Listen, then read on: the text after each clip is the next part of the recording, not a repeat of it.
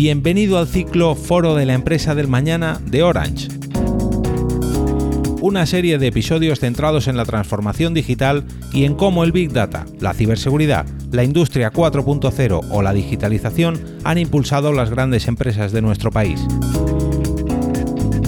Con este evento de Orange, enfocado en la industria 4.0, conoceremos las tendencias y algunos ejemplos de buenas prácticas que ya están usando las mayores compañías nacionales e internacionales en cuanto a transformación digital.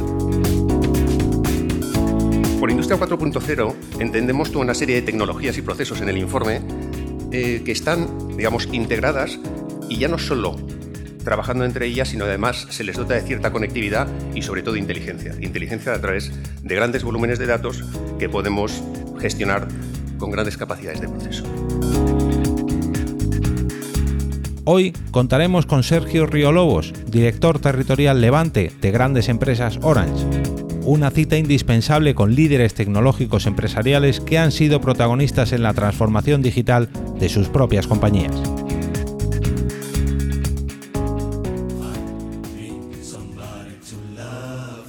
Si algo sabemos del mañana, es que no será como hoy. Cada día surgen nuevos retos. Digitalización, ciberseguridad, Big Data, Industria 4.0, Internet de las Cosas. Nuevos conceptos que no pueden esperar. En Orange somos líderes ayudando a las grandes empresas a adaptarse a este nuevo entorno en permanente cambio. Pero para nosotros, la tecnología y la conectividad son solo un medio, nunca un fin, ofreciendo soluciones innovadoras y eficaces. Para transformar los negocios y hacer crecer a las grandes empresas y sus clientes. Creemos en una transformación más global, más cultural, más humana. Creemos que los beneficios de la digitalización tienen que extenderse a las personas Creemos que mañana las grandes empresas cotizarán por la seguridad que transmitan y la confianza que generen. Creemos que mañana las grandes empresas serán mejores empresas. Que mañana las grandes empresas no solo harán crecer sus números, también harán crecer a las personas. En Orange creemos que mañana es hoy. Orange. Efectivamente, mañana es hoy. Y por eso hoy estamos aquí, para hablar y poner énfasis de lo que realmente nos importa, poner foco en Big Data, en eh, Industria 4.0, en digitalización, en IoT, en ciberseguridad. Por eso hemos creado este ciclo de eventos. Este ciclo de eventos que comenzamos hoy en Valencia, hablando de Industria 4.0. Este ciclo de eventos que continuará durante la semana que viene, es, perdón, esta misma semana en Madrid con Big Data, la semana que viene en, en Barcelona, hablando de, la digitalización tanto de banca como de retail. En este ciclo de eventos vamos a presentar unos informes, unos informes que no pretenden sentar cátedra, no son ni exhaustivos ni científicos, pero en los cuales sí vamos a acercar la realidad de las empresas, la experiencia de otras empresas. Vamos a contar con unos expertos que nos van a dar su visión y compartir su experiencia. Y yo creo que estos informes que vamos a, ya digo, que vamos a, y que me gustaría que siguierais en streaming durante las, el resto, hay otros cuatro informes más, hay otras cuatro, cuatro eventos más. Eh, os mantendremos informados a través de LinkedIn y Twitter, los podéis seguir en streaming a través de la web de grandes empresas dentro de Orange. Pero antes de pasar con el primer informe y dar paso a Sergio, sí me gustaría agradecer de forma especial a Samsung, su colaboración en este proyecto. Samsung es un partner estratégico de Orange, muy estratégico dentro de Orange, y desde que le contamos este proyecto de iniciativa, desde el primer minuto la apoyó, se sumó al carro, y yo creo que su visión y experiencia hace el proyecto mucho más enriquecedor. Sin más, ya os dejo con el primer, la primera temática, en los resultados de este primer informe, que son de Industria 4.0, y con vosotros el director territorial de Orange de Baleares, Levante, Murcia y Albacete, Sergio Riolobos. Muchas gracias.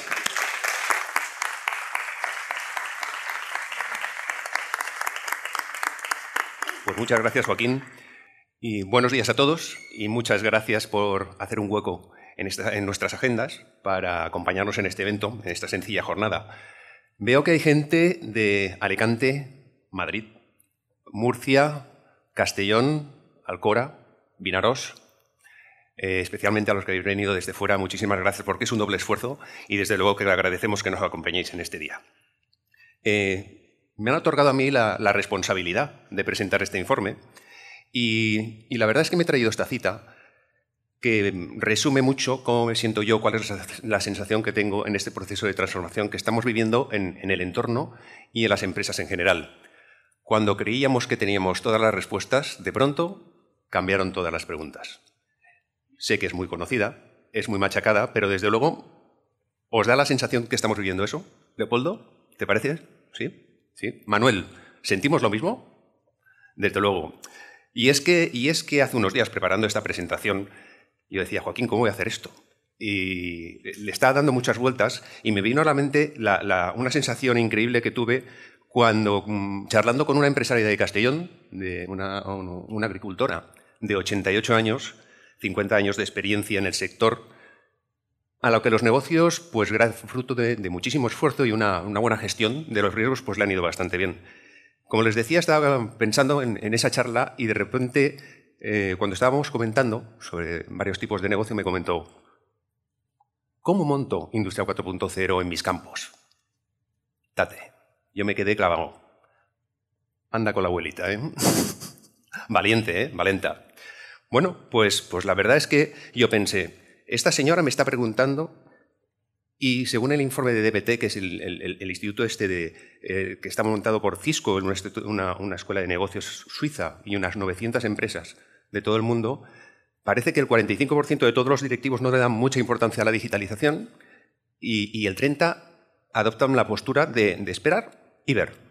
Y esta señora estaba intentando adelantarse a todos ellos cuando me eh, empecé a, pensar, ¿cómo le digo yo a esta señora que esto no es solo transformar la cadena de valor o la cadena de suministro, sino que es una mirada holística que integra todas las partes de la empresa y encima tenemos que tenerla en cuenta a la hora de qué podríamos llegar a hacer con todas las partes de la cadena de valor? Me quedé un poco, dije, bueno, pensando y siguiendo con la conversación, intenté salir del paso presentándole o comentándole una serie de sensores que se integran con los sistemas de riego automáticos o, la gestión de, abonos y fertilizantes.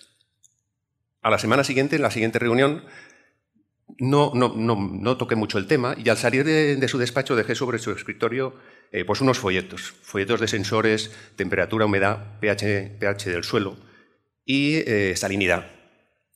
No dije nada y me fui. Bueno, yo creo que no tardó ni dos días en que recibí su llamada y eh, de repente, sin mediar palabra, me dijo, Sergito, su tenéis que hacer. ¿Qué quiere decir? Sergito, esto lo tenemos que hacer. Eh, me van a permitir comentar que evidentemente a esa señora, esa agricultora, eh, pues es mi ejemplo a seguir, mi, mi principal asesora es mi madre.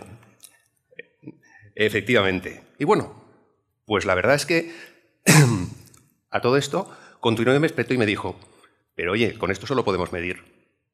Se puede hacer mucho más. Ya me había pillado. A partir de ahí ya, eh, insensato de mí, pues asumí con ella eh, que podíamos em-, eh, empezar un proyecto de digitalización y bueno, eso lo consignaré en periodo aparte porque si no les voy a asumir en un, tedio enorme. Lo que sí que es importante, me van a permitir es hacer un inciso. Está muy claro que esta persona de avanzada edad, mi madre, pues tenía muy claro que tenía que hacer algo y que la digitalización iba a hacerla. Y no era un tema de tecnología, ella va a hacerla sí, sí o sí. Era una política de tierra quemada. Por eso muchas veces y a lo largo de esta exposición y en todas las intervenciones que estamos viendo, pues asumimos que la transformación no es solo tecnología como tal, sino que tiene mucho que ver con la cultura y las personas. Aquí es donde venía esta slide, pero me la he pasado.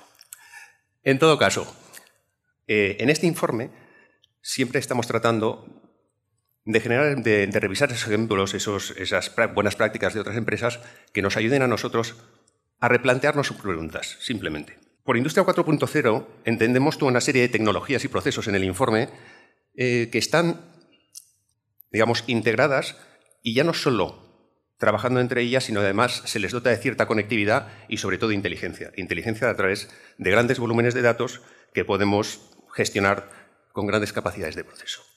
Pasando ya a la parte del informe. En este informe, y teniendo en cuenta con el grado de transformación de las empresas, PricewaterhouseCoopers ha definido campeones digitales como aquellas empresas que con un alto grado de desarrollo digital han sido capaces de conseguir alguna ventaja competitiva en una de las tres, en una de las cuatro etapas o capas de eh, capas críticas de las empresas en sus entornos.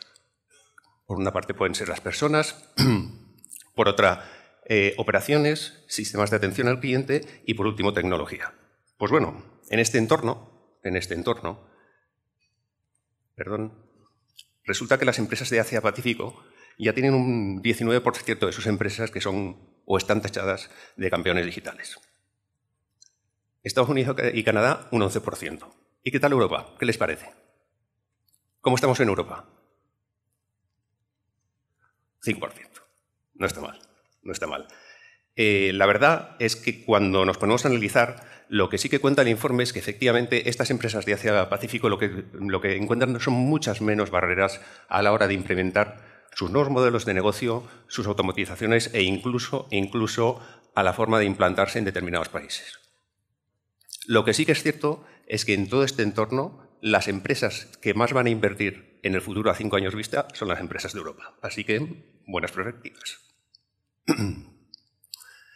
En cuanto a la fábrica inteligente, definimos los modelos de, comercialización, perdón, de digitalización y transformación los hemos distribuido en dos capas. Por una parte, digitalización de, de la gestión de activos y por otra parte, la digitalización de la gestión de operaciones. En todos estos, y en una encuesta que Capgemini hace a más de mil empresarios, las principales, digamos, las áreas donde se tienen puestas las mayores expectativas son la entrega de tiempo de los productos a nuestros, eh, a nuestros clientes, los indicadores de calidad y la reducción de, costes tanto en CAPEX como, como en inventario logística. Voy a beber un poco de agua porque me estoy quedando seco. Perdón. Dentro de, esta, dentro de este entorno, lo que sí que es importante es los niveles de productividad que se verán incrementados gracias a la digitalización y la transformación. En el peor de los casos, parece que van a estar en un 26% de incremento de productividad y en el mejor de los casos un 28%. Esto supone una aportación, em, una aportación al PIB mundial que puede ser verse incrementado entre 450.000 millones de euros anualmente cada cinco años, en los próximos cinco años, o 1.4 billones de euros. La verdad es que eh, es muy alentador y desde luego hay mucho negocio que mover en el tema de la fábrica inteligente. Pasando ya a las tecnologías propiamente dichas a implementar. ¿Qué les parece? Eh, el Internet de las Cosas. ¿Cuánto puede suponer el año que viene el negocio que va a generar el Internet de las Cosas en Europa? En el mundo, perdón. Ejemplo. Ramón, un numerito. ¿A alguien se le ocurre un número? ¿No? ¿Poco? Venga, les ayudo con la primera. Pues unos 110.000 millones de euros, no está mal. No está mal. Y el IoT ya eh, hiperconectado en el entorno industrial, que nos permita, pues bueno, toda esa, eh, toda esa inteligencia mecanizada dentro de nuestras fábricas. ¿Nadie? No me lo puedo creer. Judith, ¿te animas? José Manuel, 12,8 millones. Para el año es eh, los ingresos esperados para el año 2020, 2030, perdón. Y en cuanto a inteligencia, inteligencia artificial e inteligencia Perdón, y en cuanto a realidad virtual y realidad aumentada, ¿qué os parece? ¿Cuánto puede ser eso dentro de unos años para el año 2020, 2021, etcétera, etcétera? Bueno, si queréis, esta la cuento yo porque como a mi madre controla mucho de esto y le gustan, esto lo he tenido bastante, bastante gestionado. Imaginaos a mi madre ahí con las gafas 360 intentando evaluar el hierro que le falta a la navelina eh, para los clientes alemanes. Pues la verdad es que aquí hay mucho y tenemos 194.000 millones de euros en el mercado esperado para el año 2021. Pasamos a la siguiente. Dentro de todo este informe verán que hemos introducido, vamos a comentar, desde tendencias tecnológicas como lo que son la serie de ventajas o barreras que nos estamos encontrando o que se están encontrando las diferentes empresas a la hora de presentarlas. Nosotros, el campo de la industria 4.0 es tan amplio que hemos decidido ordenarlo en unos cuantos ejes de transformación. Por una parte, la robótica. Hasta ahora, eh, la revolución 3.0 consiguió eh, implementar los robots e incluir grandes inversiones de TI en nuestras empresas, en nuestras fábricas.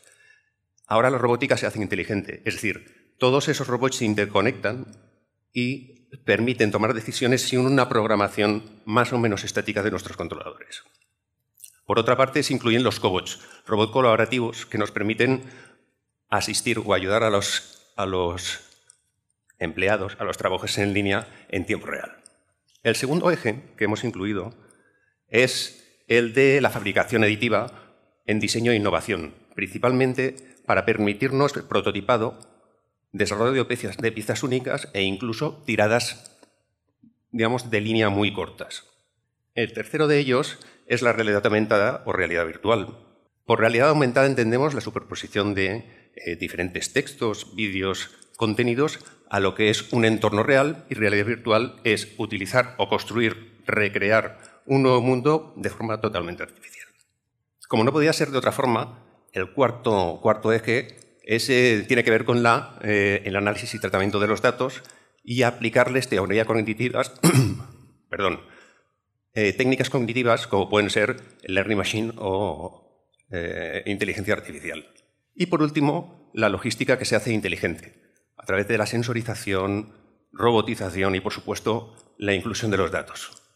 Teniendo en cuenta todos estos cinco ejes, hemos presentado unas 26 iniciativas de las grandes empresas que aparecerán en el informe y yo me, he permitido seleccionar uno o dos por cada uno de los ejes para comentar en este informe. Por una parte, Bosch. Bosch ha incluido eh, una fábrica totalmente reconfigurable que le permite automáticamente reconfigurar sus líneas de producción según las necesidades de sus clientes. Mm, ¿Cómo ha conseguido eso? Pues por una parte, con la hiperconectividad eh, o la, conectividad de sus robots en las líneas de producción eh, y por otro, de darles de cierta eh, inteligencia, de tal forma que les permita tomar decisiones, como hemos dicho, por qué ocurre, digamos, todo lo que está ocurriendo en su entorno y cómo actúan el resto de robots que están en la línea de producción. Por otra parte, Safran, que es empresa de alta tecnología para todo lo que son, em, digamos, para la empresa aeronáutica, ellos lo que han conseguido es eh, integrar una serie de robots de forma inteligentes e hiperconectados. Me explico.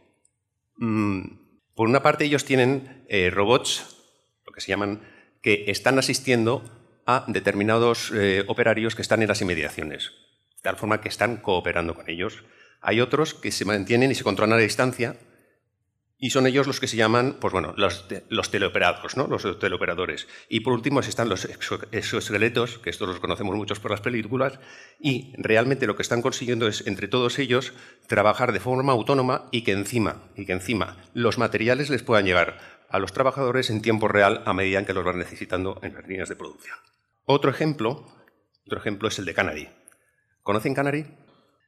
Bueno, son fabricantes, eh, son fabricantes de sistemas de eh, visión nocturna, cámaras de alta definición, visualización de clima, etcétera, etcétera. Entonces, ellos lo que han conseguido es eh, un evento, lo que permiten es el prototipado rápido y las líneas, digamos, tirar líneas muy rápidas de series muy cortas. Todo esto se hace gracias a que los operarios o los trabajadores tienen en sus, escritorios impresoras 3D y lo que hacen es a medida que van diseñando no hace falta realizar la prueba de concepto y directamente los lanzan sobre esas impresoras. Esto lo que te permite es, por una parte, evidentemente el time to market se reduce prácticamente de unos días a unas horas y por otra parte el cambio en la implementación de esos prototipos es básicamente cero porque no tiene coste. Lion Fan. ¿Conoce a alguien Lion Fan? ¿Sí? ¿No? Nos miramos así. Eh, a ver, es el principal productor textil para unos 8.000 retailers a, nivel mundial. Es decir, es quien produce la ropa pues, para Disney, para Calvin Klein, Michael Kors, etcétera, etcétera. ¿Sigo? Eh, la verdad es que ellos han implementado algo que han llamado, algo que han llamado la cadena de suministro digital. ¿Esto qué les permite? Esto les permite directamente eh, pasar de la prueba del concepto al, producto final. Por una parte, los diseñadores trabajan directamente con los fabricantes y van enviándoles los diseños. Estos realizan un primer prototipo en 3D y a partir de ahí aplican cualquier tipo de modificación en tiempo real que le vuelven a enviar al diseñador. Realmente aquí lo que estás haciendo es exactamente esa cadena de suministro, hacerla de forma digital. Pero por contra, cuando el diseñador quiere realizar determinados cambios, está con un cliente quiere hacer determinados cambios, en fábrica, antes de fábrica, en la prueba de concepto son capaces de emular con asistentes virtuales, tanto cómo cae, cómo sienta y el vuelo de esa prenda en esa persona. Con lo cual, lo que están haciendo es directamente intentar conseguir esa fabricación eh, única y particularizar la, resistencia o el vestido, el vestido de la prenda a cada cliente. Por supuesto, los costes son mínimos porque el cambio de cada uno de los costes resulta prácticamente cero y el time to market ha pasado de ser de unas pocas horas o días como era antes a prácticamente minutos. Más ejemplos, más ejemplos. Realidad aumentada o realidad mixta.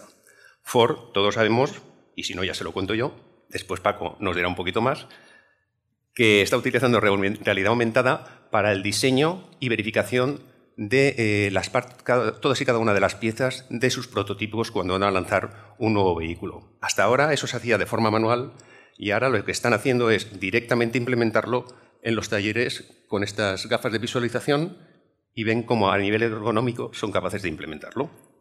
General Electric. Este es un proyecto muy chulo eh, y lo utilizan para montar sus motores y turbinas. Normalmente este trabajo es muy manual y todo, todo el sistema de cableado y de interconexión se hace de forma mm, tradicional y siempre con unos libros de instrucciones, con un jefe técnico eh, asesorando esa instalación. Ahora mismo se está haciendo, desde hace ya 2015, se está haciendo con esas gafas de visualización de datos que en paralelo tienen toda la parte de todas esas informaciones de instrucciones a la vez que están montando y encima tienen vía voz por tiempo real asesoramiento de personal externo que les puede indicar cómo están realizando o cómo deben realizar esa instalación. Este es muy visual porque los beneficios que han aportado a lo largo de estos años han sido eh, escalofriantes. Pretendían tener unos costes de operación, una productividad, un incremento de productividad de unos mil millones entre el año 2015 y 2020 y esos mil millones los consiguieron en el año 2017. Es decir, han adelantado tres años su plan estratégico respecto a la implementación de esta tecnología. En cuanto a Big Data y tecnologías del conocimiento, eh, Shell está utilizando esta información y esta eh, inteligencia artificial justamente para hacer las predicciones de cuánto van a extraer y cuál va a ser la demanda en el mercado. Por contra, BASF lo que está utilizando la inteligencia artificial es para detectar los colores que tienen aquellos vehículos que tienen que reparar y, mediante inteligencia artificial, emularlos en tiempo real para que quede exactamente eh, como el vehículo original. Por último, logística inteligente. ¿Conocen Maersk, de aquí de Valencia? Bueno, pues Maersk ha incorporado mediante blockchain, la introducción, la contratación de todos sus seguros, tanto para los navíos como para las mercancías, con contratación o contratos inteligentes. ¿Esto qué les ha permitido hacer?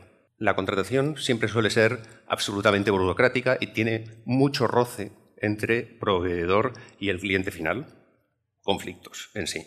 Esto lo que le permite, por una parte, es especificar correctamente los contratos y mediante el seguimiento y monitorización tanto del transporte como de esos contratos digitales, saber en tiempo real si hay cualquier tipo de incidencia, cómo va a ser compensado y aceptado por las dos partes. Por último, Acciona y Orange. Acciona eh, ha confiado en Orange justamente para desarrollar drones que permitan el transporte de mercancías entre sus diferentes plantas y centros de producción. Independientemente de estos casos, Hemos incluido 10 tendencias clave que se están realizando, que se están implementando en la industria 4.0. Por, por nuestra parte, al final son las tecnologías habilitadoras que permite esta industria. Eh, sí es cierto que por parte de Orange, esa tecnología 5G o LTM, que dentro del estándar 3GPP, ¿cuántas letras? Eh, nos permite las mayores prestaciones, es por la que eh, ha apostado Orange y las que veremos en definitiva en las próximas semanas que anunciaremos en el, en el mercado. Por último, como hemos comentado, las empresas nos tenemos que preparar directamente para atender lo que precisan nuestros clientes, que son cada vez más exigentes y digitales. No sirve todo solo con la tecnología, tal como estábamos comentando, y desde luego son muy importantes las personas y la cultura dentro de una organización para que esa transformación sea básicamente real. Y yo digo, si una empresaria de 88 años y su hijo de más o menos 50 que tengo yo, unos carrozas digitales, somos capaces de implementar eso en, un negocio tan maduro como el campo, ni me imagino lo que ustedes podrán hacer con el talento de sus organizaciones, su valentía y su gestión. nosotros hemos intentado plantear y demostrar que con estas experiencias se puede llevar pues bueno, a tener, por lo menos replantearnos una serie de preguntas que generen nuevas ideas y las podemos implementar en las empresas. Eh, espero, espero que les sea de mucha utilidad y desde Orange así lo deseamos.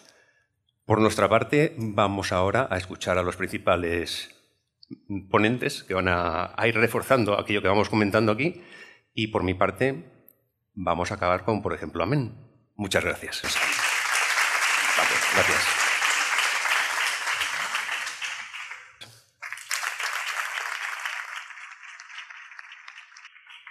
Me gustaría llamar a Sara Gil, ¿eh? que es la directora de innovaciones subsidiarias de Renfe Mercancías. Por favor. Y también a Paco Seguro, presidente de Grupo Segura, por favor, que nos acompañará en la mesa. Paco, gracias. Bueno, pues muchas gracias a los dos por acompañarnos en este evento. Eh, la verdad es que es una, un, totalmente un privilegio contar con vosotros dos y encima en una misma mesa redonda. Eh, por mi parte, por ser muy concretos, a mí me gustaría, Sara, que introdujeras a qué os dedicáis en Renfe Mercancías, porque muchas veces nosotros, pues bueno, también eh, conocemos Renfe, pero al final y a la sazón, esa, digamos, esa especialidad, especialidad o la línea de negocio de Renfe Mercancías dentro de un gigante como tal, pues muchas veces se pierde ¿no? en lo que desconocemos por nuestra parte. Sí, al final eh, el AVE es el producto que conoce todo el mundo, pero dentro de Renfe tenemos un área de mercado que es eh, Renfe Mercancías que se dedica a eh, transporte de mercancías por ferrocarril y toda operación logística asociada con ellos. tenemos cinco áreas de negocios principales, que es la siderurgia, en la que lo que hacemos es eh, dar servicios logísticos a las principales empresas eh, del sector de la metalurgia en nuestro país. Eh, luego tenemos también la parte de automóviles, en la que transportamos tanto autos terminados como, como piezas. Luego tenemos también eh, la parte de negocio eh, intermodal, en la que lo que hacemos es transportar eh, contenedores, pues principalmente desde puertos. Aquí tenemos el ejemplo de uno de los puertos más importantes de España. Entonces, bueno, pues toda la, distribución y cadena logística que pueda implicar el, transportar hasta destino toda la mercancía que viene de cualquier parte del mundo y que, y que atraca en puertos. Y por último tenemos el, sector, el, mercado que hace un poco de cajón desastre, llamamos multiproducto, en el que eh, transportamos todo tipo de, mercancía que no está contemplada en los otros grupos, como puede ser eh, petroquímicos, eh, graneles, carbón, maderas, papel, bueno, todo el resto lo englobamos dentro de este área. Y luego tenemos otro área de negocio que es el de ancho métrico Sabes que en España tenemos determinadas líneas de ferrocarril con un ancho distinto y entonces, bueno, pues el transporte de mercancías por ferrocarril por esta otra eh, vía de ancho métrico eh, eh, constituye otro área de negocio. Pues, pues, muy claro. Y ahora, yendo muy al grano, que tiene que ver con nuestra, nuestra jornada de hoy, ¿cuál es vuestro estado actual de digitalización? ¿Cuál es, ¿En qué nivel de desarrollo os encontráis a día de hoy? Pues para Renfe Mercancías ha sido un reto que decidimos afrontar tarde, pero con mucho ímpetu. Eh, empezamos en el año 2016 con el plan de transformación y estamos inmersos en, un proceso de absoluta revolución y transformación de todas nuestras operaciones. Hemos empezado por eh, toda la parte de digitalizar todas las operaciones que tienen que ver con la fase previa al transporte por ferrocarril y también toda la parte que tiene que ver con eh, el transporte en sí mismo. Ahora mismo somos capaces de tener a nuestros eh, clientes informados en todo momento de dónde está su mercancía, de qué previsión de entrega o de llegada a destino tenemos, eh, de cualquier incidencia que pueda surgir, con lo cual damos la, oportunidad de, tener y activar planes de, emergencia en el caso de que, la mercancía no llegue a destino a tiempo. Y esto es solo el principio. Eh, estamos continuando también otro de los procesos, de los proyectos que tenemos ahora mismo, es la digitalización eh, ya no solo del tren, sino también de la mercancía de manera individual. Eh, tenemos también un proceso en marcha, un proyecto en marcha de, Big Data que nos va a ayudar a hacer un mejor uso y un mejor aprovechamiento de, nuestros recursos, los recursos más importantes para Renfe Mercancía, que son eh, las locomotoras y, los maquinistas, todo el, material rodante. Y tengo la mosca aquí pegada. se va pasando, se va pasando entre unos y otros. sí. Eh, pues eh, procesos de proyectos de Big Data que nos va a ayudar con la predicción del material redondo, también eh, tenemos eh, proyectos para mejorar la optimización de rutas, la optimización de asignación de recursos para que los tráficos sean más eficientes. Al final eh, tenemos que estar integrados, hablabas de la logística inteligente, tenemos que estar integrados con todo el proceso productivo de nuestros clientes. Al final las, las empresas más punteras de este país son nuestros principales clientes y los sectores que tienen una mayor relevancia dentro del PIB de nuestro país. Entonces, el reto que tenemos es eh, aunar fuerzas para que la logística ayude a dar más dinamismo a, nuestros clientes y a la economía en su conjunto. Paco, por tu parte, algunos conocemos Grupo Segura. Cuéntanos un poco para que todos eh, no, nos pongamos en situación. en el sentido que las empresas que no tenemos marca, y nos sentimos muy orgullosos de no tenerlas, no, no, pasa nada. Pues bueno, tampoco tenemos tanta visibilidad, pero bueno, por hacer un pequeñito mapa, nosotros somos suministradores de componentes para el sector del automóvil, principalmente o en la gran mayoría suministramos carrocería y somos de aquellas empresas que con su pequeño granito de arena van acercando las piezas a las fábricas para que se monten los coches. Eso es lo que hacemos nosotros. Que no es poco. Bueno, un sector difícil, como todos. Eh, sabemos, sabemos que estáis afrontando un proceso de transformación en los últimos años eh, y nos gustaría saber, ¿ha sido, mm, ¿cómo tomáis esa decisión? ¿Ha sido realmente que vuestros, eh, el ecosistema en el que os movéis os ha forzado a ello o habéis ido un paso más allá independientemente de fabricantes, clientes, etcétera, os habéis querido posicionar?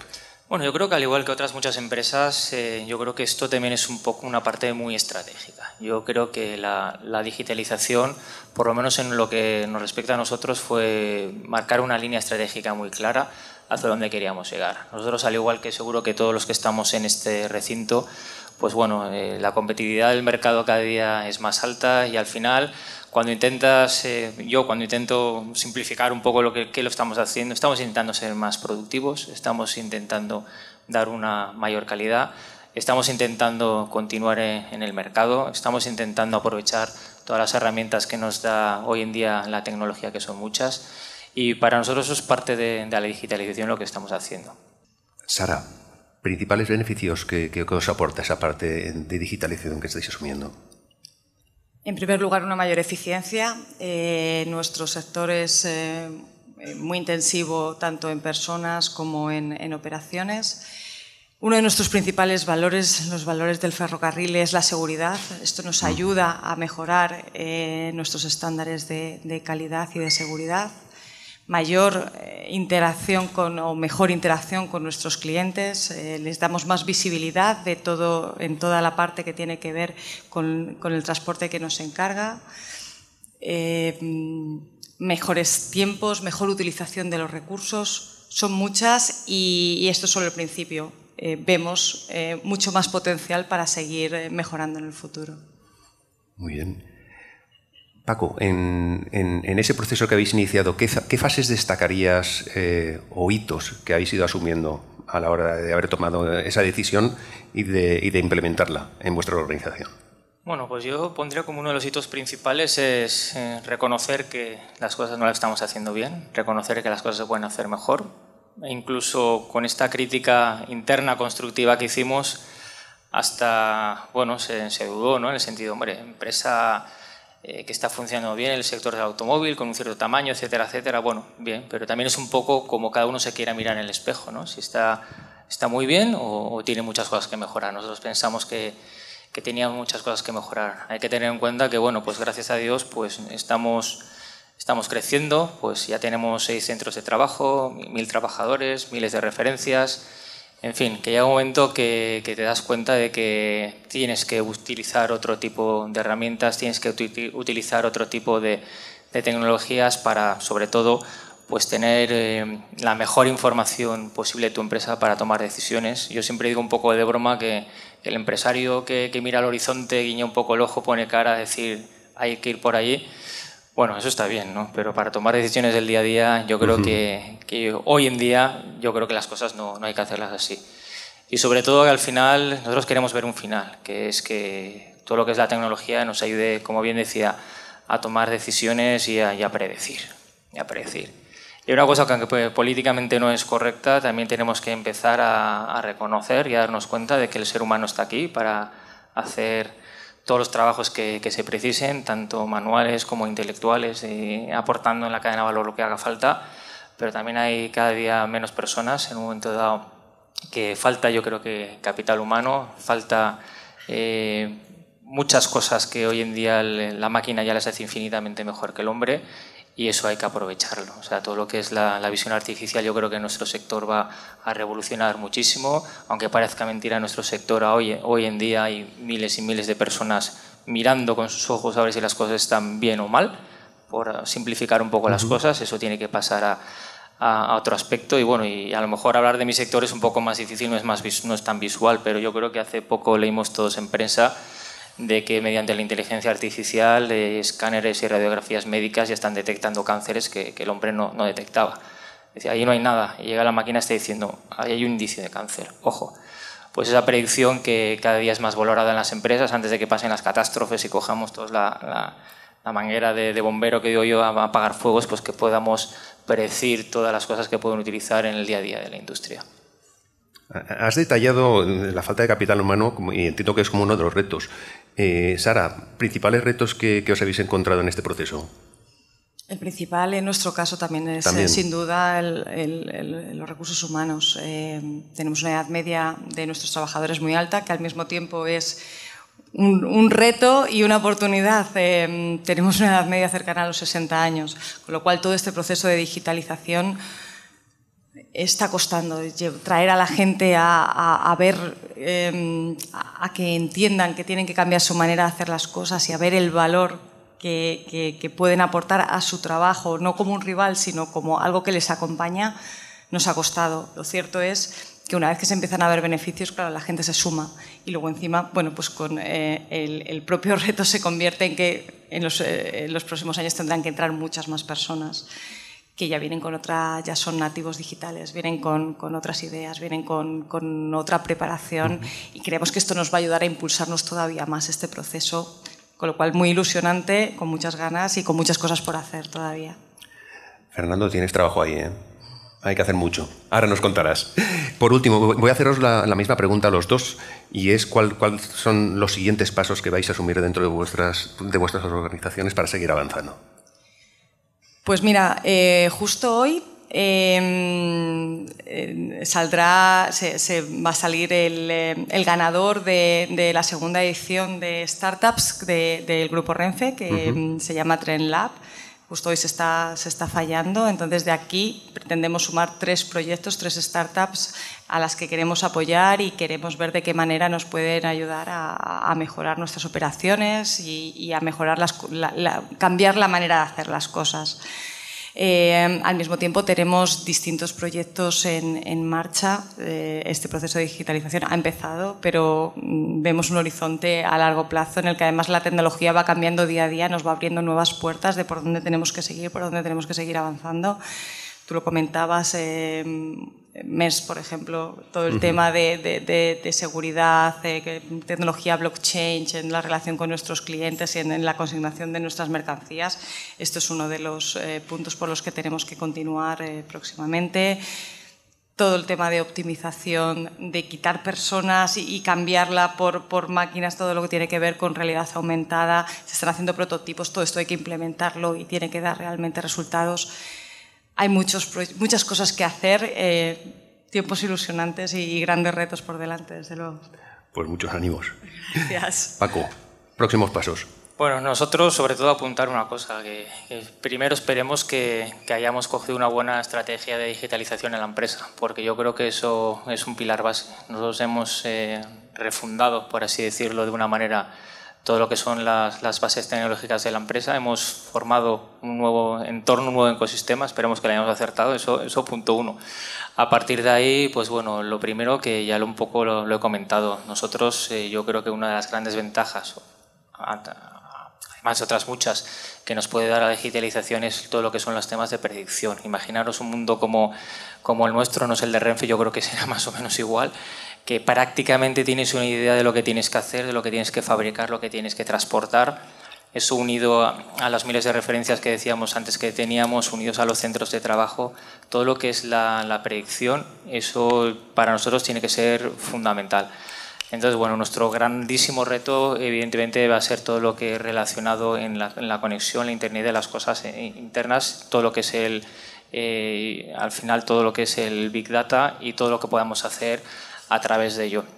Pero bueno, eh, sin quitar de la mente que yo creo que es una de las cosas que tenemos que tener todos muy, muy en boga y, y, de hecho nosotros lo tenemos en la empresa, que con la digitalización hay que tener la mente muy abierta, en el sentido que hay que concretar cosas, pero también hay que estar muy, muy preparado a absolutamente todo lo que nos pueda venir en el futuro. También somos de los que pensamos que, por desgracia, el mundo en los próximos cinco años, no estoy diciendo ni 10, ni 15, ni 25, en los próximos cinco años prácticamente no lo conoceremos, en el sentido de los modelos de negocio que cambiarán, la forma de hacer las cosas, la forma de usar las cosas. Sobre todo al final, yo siempre digo que, que los que trabajamos en un negocio, el que sea, tenemos que saber lo que quiere el cliente, porque al final el cliente es el que manda y nosotros no vamos a saber el cliente cómo se va a querer mover. Tenemos ideas, que yo creo que todo el mundo tiene ideas de cómo va a querer moverse las personas y entonces eso seguro, seguro, seguro que la digitalización por parte de, de, lo que es nuestro entorno va a hacer que nuestros negocios internamente cambien muchísimo. Y por supuesto todo lo que es la parte de, de la robótica, pese a que nuestro sector está muy robotizado, creemos que hay que incrementarlo muchísimo más, con todas las consecuencias positivas y no tan positivas que puede tener. Pero eh, creemos que la robotización tiene que ser, si cabe hoy en día, infinitamente más intensiva. Desde luego, ese espacio de temporal de cinco años, yo creo que es el que todos llevamos en mente y casi todos los estudios y todas las previsiones no, no dan más de ahí, porque desde luego creo que vamos a esperar grandes cambios. Pues Sara, Paco, muchísimas gracias por un verdadero placer contar con vosotros y gracias desde luego un lujo. Muchas gracias. gracias. Mira. Muchas gracias. Pues don Fernando Mateo, director de senior del Data Science e Innovación del Instituto de Empresa. Muchas gracias. Gracias. Muchas gracias también por compartir estos tiempos con nosotros. Uh -huh. eh, gracias a vosotros, gracias a Orange, gracias a todos vosotros por estar aquí esta mañana con nosotros. Eh, tanto Joaquín como, como, como, como, Sara y Paco han comentado que independientemente de la tecnología, eh, las personas son claves, son, yo creo que es el punto fundamental de esta transformación y tienen mucho que ver. Es así, ¿verdad? Totalmente de acuerdo. La tecnología es un habilitador. Sin tecnología no se pueden hacer cosas. Pero quien realmente hace funcionar la tecnología son las personas. Y más aún, el mundo empresarial especialmente está formado por grupos humanos, ¿eh?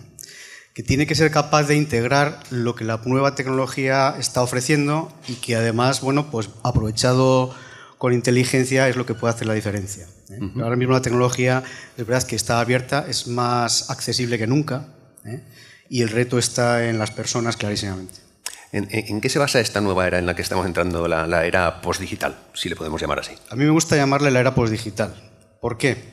No significa que todas las empresas ya se han digitalizado, ni muchísimo menos.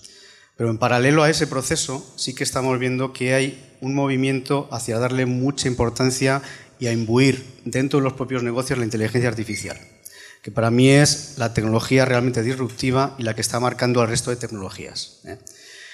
Eh, de esto, de esta área, de esta era nueva de inteligencia artificial, lo que tenemos que entender es, por un lado, que está integrada dentro de un macroproceso de cambio. Es que estamos viviendo en el mundo un cambio bastante grande que yo resumiría al menos en dos sentidos. Por un lado, los ejes de poder del mundo están cambiando radicalmente y están cambiando en parte por el peso de la tecnología. Antes Sergio ha comentado alguna conclusión del peso de Asia, Europa, etc. A mí me gustaría comentar con vosotros, a lo mejor conocéis el índice de lo, del futuro 50 de la revista Fortuna. Ese índice lo que, lo que identifica es las 50 empresas con más futuro del mundo. ¿eh? Lo ha hecho Boston Consulting Group, ha analizado bastantes, bastantes empresas, etc. Y lo que dice es lo siguiente, dice, bueno, de las 50 con más futuro, 21 son de origen americano y 21 son de origen chino. Lo cual ya, si lo llegamos a hacer esa encuesta hace dos años o tres, en absoluto sería así. Esto por un lado. Pero es que el resto, otras siete empresas, son asiáticas y solo hay una europea. Es decir, Europa clarísimamente, como reflejaba el informe, está claramente por detrás en todo lo que es el nuevo mundo. Y por otro lado, claramente el peso de Asia es cada vez mayor. Y eso es un cambio importante. Todavía los asiáticos no son los que crean la tecnología. La tecnología está creando en Estados Unidos fundamentalmente. Y las 21 compañías más importantes son americanas. Pero sí es cierto que en Asia, y no solo China, están extendiéndose de una manera viral. ¿Qué pasa con Europa? Pues en Europa lo que está pasando es que claramente estamos quedándonos detrás por una serie de razones y sin duda pues el reto es qué hacemos en Europa para eh, coger, engancharnos a esta, nueva, a esta nueva tendencia. Es cierto que Europa es, todavía es el primer mercado del mundo junto con Estados Unidos y aún así, bueno, pues es, digamos, el que salvaguarda más los derechos de los ciudadanos. Eso es positivo, eso está bien. Pero lo cierto que desde el punto de vista de evolución tenemos un reto importante. Y, si tenemos ese reto a, nivel de personas, profesionalmente hablando, porque desde luego como personas y, usuarios somos bastante digitales y nuestros hijos ni te digo, a nivel de personas, ¿cómo, cómo tenemos que prepararnos? ¿Qué, ¿Qué, nos espera? Yo creo que tenemos que eh, asumir, eh, en primer lugar, que necesitamos más personas con más conocimiento tecnológico eh, para poder afrontar este reto. En Europa hay un gap estimado de unas 500.000 puestos de trabajo no cubiertos en el área tecnológico. Es el mayor gap del mundo ahora mismo. ¿Sois conscientes, ¿Sois conscientes, Fernando, justamente coincide la realidad con la que transmitían Sara y, Paco? Totalmente. Lo que ellos están en el día a día están viendo lo que les aprieta el zapato ¿eh? en cada uno de sus negocios y eso es así. Esto por un lado. Pero por otro lado yo destacaría que otro reto desde el punto de vista de personas es el nuevo liderazgo. Es decir, eh, no podemos afrontar la nueva etapa con la manera de liderar tradicional. Yo estaba hace poco por Asia haciendo, haciendo pues, dando una serie de charlas y conferencias y un responsable de una compañía farmacéutica me decía, claro, era el CEO, es decir, el jefe de operaciones de la compañía, y dice, claro, aquí tenemos un problema con nuestro CEO, con nuestro primer ejecutivo, que es una persona que muy tradicional. Y me puso el ejemplo y dice, mira, tengo un ingeniero que acaba de inventar un nuevo método, me lo dijo a mí, digo, oye, estupendo, pues vamos a planteárselo al CEO le fueron al presidente de la compañía y dijo, oye Miguel, muchas gracias, pero vete a trabajar ahora mismo a tu, puesto. Ahí en ese momento mató todo lo que es la posibilidad de evolución de esta empresa. Eso tiene que cambiar radicalmente. Y por otro lado, el liderazgo de las empresas es muy importante también desde el punto de vista ético. Es decir, la inteligencia artificial, como ya sabéis todos, está provocando decisiones de cuál es la ética que se debe seguir. ¿eh? Recientemente Amazon quitó un sistema de recruiting porque tenía prejuicios contra las mujeres. ¿eh? Eso es una buena decisión. Y os digo todo lo que ha pasado con Facebook, etc. Es decir, ese nuevo liderazgo es muy importante para poder abordar esta nueva etapa que estamos, que estamos empezando. Y, como líder y como manager o como gestor, ¿cómo abordas ese nuevo entorno personas-máquinas? Porque eso tiene que ser complicado. La clave está en la nueva cultura corporativa. Y la nueva cultura, cultura corporativa tiene que ser capaz de hacer convivir personas y máquinas. Es decir, hay tareas donde las máquinas claramente son mejores que las personas para hacerlo. ¿eh? Pues tareas repetitivas, incluso tareas de predicción. Los humanos somos bastante malos prediciendo. O sea, en general no se nos da bien. Los algoritmos aciertan más. ¿eh? Eh, Paco ha comentado algunos ejemplos y es verdad. Es decir, en medicina, por ejemplo, el nivel de acierto es mayor en ciertos algoritmos que las propias personas y eso podemos extenderlo a todos los campos. Por otro lado, hay tareas donde las personas son insustituibles. Todo lo que tenga que ver con creatividad, con aplicar juicio, con negociación, etc. Eso son cualidades humanas. ¿Qué ocurre? Que es que hay tareas intermedias. Hay tareas donde, por un lado, las máquinas, los sistemas necesitan a las personas, como por ejemplo, no hay que olvidar que la inteligencia artificial es una réplica de la inteligencia natural. Es decir, la inteligencia artificial tiene que aprender de las personas y son las personas las que tienen que ser capaces de entrenar a las máquinas. Esto por un lado. Y por otro lado, es verdad que, y algunos ejemplos has puesto tú en el informe, la tecnología y los sistemas ayudan a las personas, lo que algunos expertos llaman para tener superpoderes. ¿eh? los ejemplos que hay de decir cómo la, parte de ingeniería con todo lo que es el diseño generativo es capaz de hacer simulaciones en tiempo real prácticamente inimaginables si tuviese que ser el ingeniero, aunque al final el ingeniero es el que decide. Y como esto hay muchos ejemplos. Es decir, que tenemos tres tipos de tareas que tenemos que hacer convivir. Y, esa, crear una cultura que realmente pues, vaya en esta línea es uno de los grandes retos. Y, por último, Fernando, que mm, es siempre genera controversia, pero ¿qué impacto tendrá o prevemos que va a tener en, en el mundo laboral, en los puestos de trabajo, esta nueva situación? Va a tener un alto impacto, eso sin duda, pero no negativo necesariamente. Aquí ya sabéis que hay mil opiniones, yo os voy a dar la mía. Es verdad que hay unos ciertos puestos de trabajo que están en riesgo, ¿eh? los que son trabajos más susceptibles de ser sustituidos por una máquina. Aquellos de tipo más los que administrativo, etc. Pero por otro lado estamos viendo que hay un gap de, de puestos que no se cubren y eso va a ir creciendo. ¿Por qué?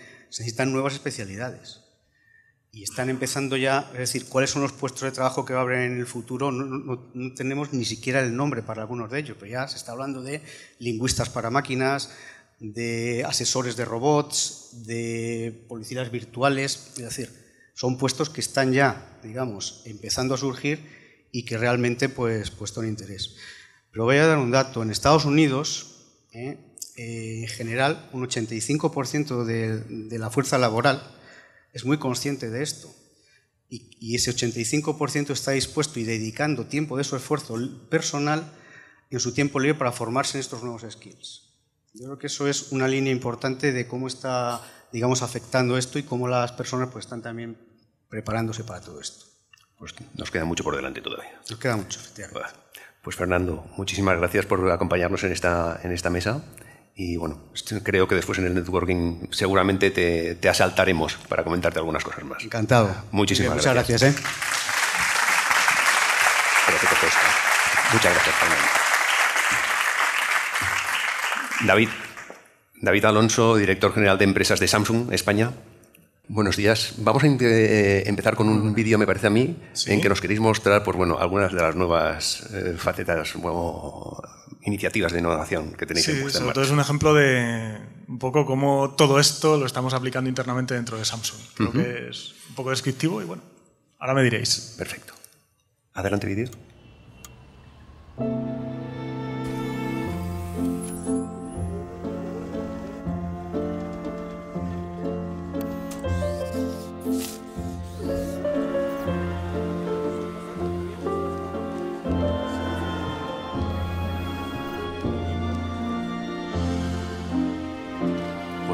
Claro, ¿no? En el, en el vídeo, eh, eh, desde luego, parece que humanizáis, se humanizan los robots, ¿verdad? ¿Ha sido muy, muy difícil integrarlos en, el modelo, en vuestro modelo laboral? Eh, bueno, más que difícil es que era, era una necesidad. O sea, imaginaos que Samsung fabrica aproximadamente más de, más de un millón de dispositivos por día. ¿no? Entonces, si, no tenemos que integrar todos los robots, si no tenemos que automatizar todos los procesos dentro de nuestra, nuestra, vamos, de, nuestra supply chain, o sea, tanto la parte de fabricación, distribución, etcétera, etcétera, sería totalmente imposible. ¿no? Eh, de hecho, Samsung es que está viviendo en una continua transformación. Estamos en un sector que seguramente, eh, me atrevo a decir que es, el más dinámico de, todos los que conocemos. ¿no? Eh, la tecnología, o sea, si la tecnología está ayudando, estamos hablando aquí de tecnología, nosotros que trabajamos en la tecnología y vivimos de la tecnología, la fabricamos, imagínate el grado de transformación que tenemos que tener. Es brutal. Y dentro de la tecnología, si particularizamos a la telefonía móvil, ya es increíble, ¿no? ¿Cada cuánto cambias de móvil los que estáis aquí? Cada año, cada dos años, algo así, ¿no? Pues, pues imaginaos eso por, toda la población mundial. ¿no? Aquí en España la media es de unos 20 meses aproximadamente la gente cambia de, teléfono móvil. ¿no? Y estamos sacando nuevos modelos ya no cada año, sino estamos, estamos renovando modelos nosotros ahora mismo cada seis meses. ¿no? Con lo cual el grado de transformación que tenemos es, eh, es brutal. ¿no? Eh, ¿Sabéis cómo empezó Samsung? ¿Cómo comenzó Samsung? ¿Cuál es el origen? ¿Alguno? ¿No? Pues Samsung nació en 1938 y Samsung era una empresa de, venta de verduras. Vendía y exportaba verduras. Y mira dónde estamos ahora. O sea, si esto no es transformación, vamos, no lo es nada, ¿no? Pues imagínate. Pues desde luego, con vuestra historia y experiencia, eh, ¿por qué crees que es importante, o por qué nos dirías que es importante mm, comenzar con iniciativas en Industria 4.0 para todas las empresas? Bueno, yo creo que es un tema de supervivencia.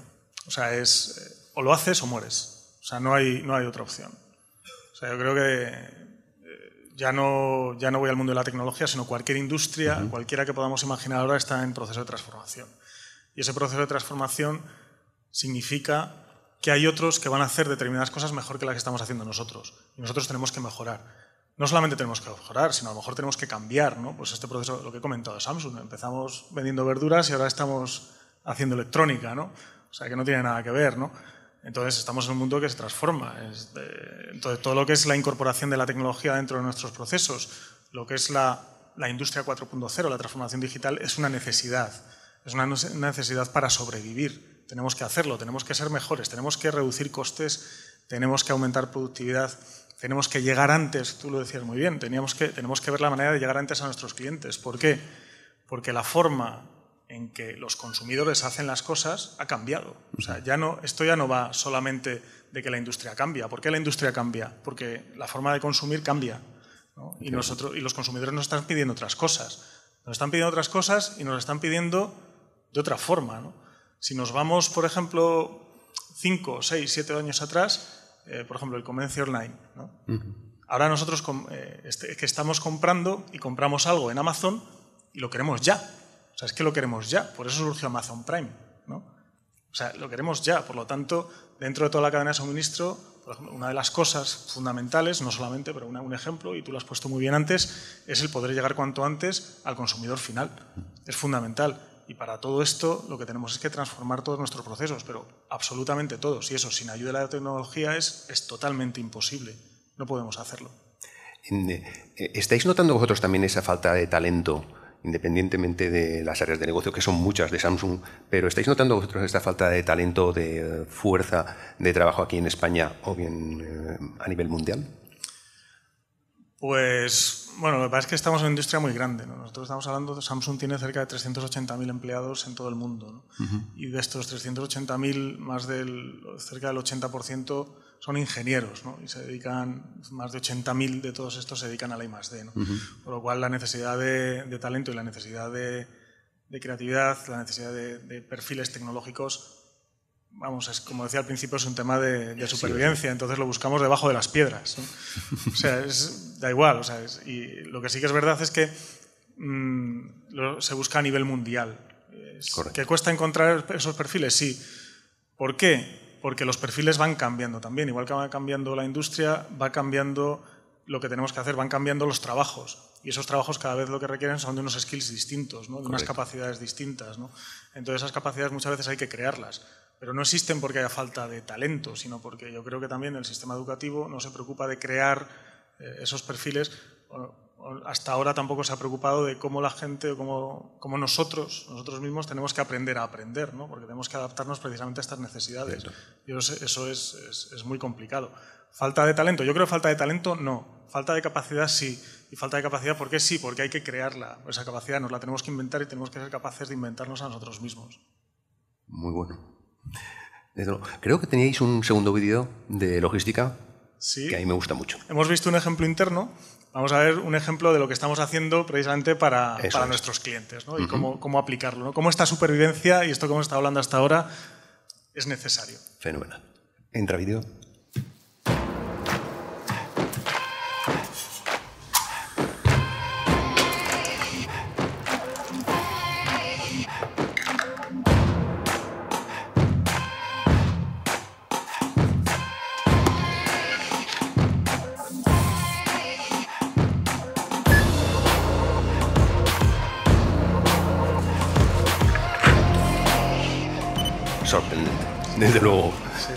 Un ejemplo muy claro que hemos comentado antes, ¿no? Es cómo llegar a más clientes y de la forma más, más rápida. Tengo que comentar que tanto el vídeo que hemos visto antes como este están un poco teatralizados, eso es verdad.